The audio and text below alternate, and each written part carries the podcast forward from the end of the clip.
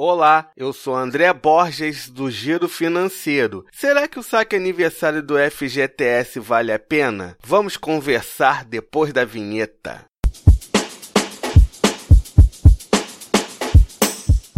O governo federal disponibilizou um novo tipo de saque do FGTS, o saque aniversário, que começa a valer em 2020. Apesar de o governo deixar o trabalhador tirar uma fatia do dinheiro, do fundo a cada ano, ele elimina a possibilidade de saque do valor integral em caso de demissão sem justa causa. A decisão de migrar ou não cabe somente ao trabalhador e deve ser informada à Caixa. Se a opção for pelo saque aniversário, você poderá retirar o dinheiro a partir do mês de nascimento até os dois meses seguintes do seu aniversário. Do contrário, os recursos só poderão ser retirados em caso de demissão, doença grave ou em gastos com habitação. Agora você pergunta, André, se o trabalhador optar pelo saque rescisão, se o trabalhador optar permanecer na sistemática atual, nada muda. As regras atuais continuam válidas e ele continuará a sacar o saldo da conta vinculada de acordo com as modalidades previstas na lei, exceto o saque aniversário. Qual o valor que poderei sacar no saque aniversário? Nas contas com saldo de até 500 reais, o trabalhador poderá sacar 50% do seu saldo. Se tiver mil reais, 40% e até 5 mil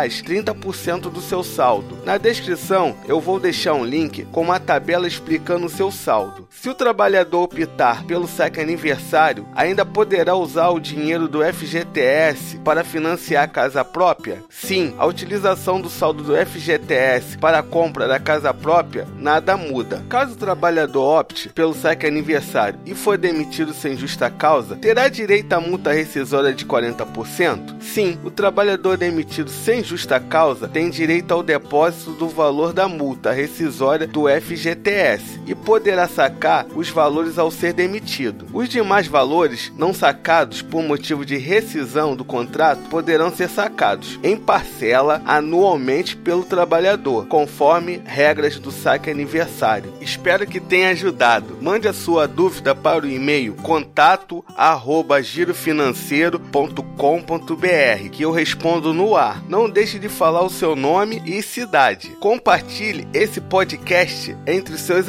amigos e se quiser bater um papo comigo, eu sou André B. Borges no Twitter e no Instagram. Se inscreva no nosso canal do YouTube. É só procurar por Giro Financeiro. Até a próxima!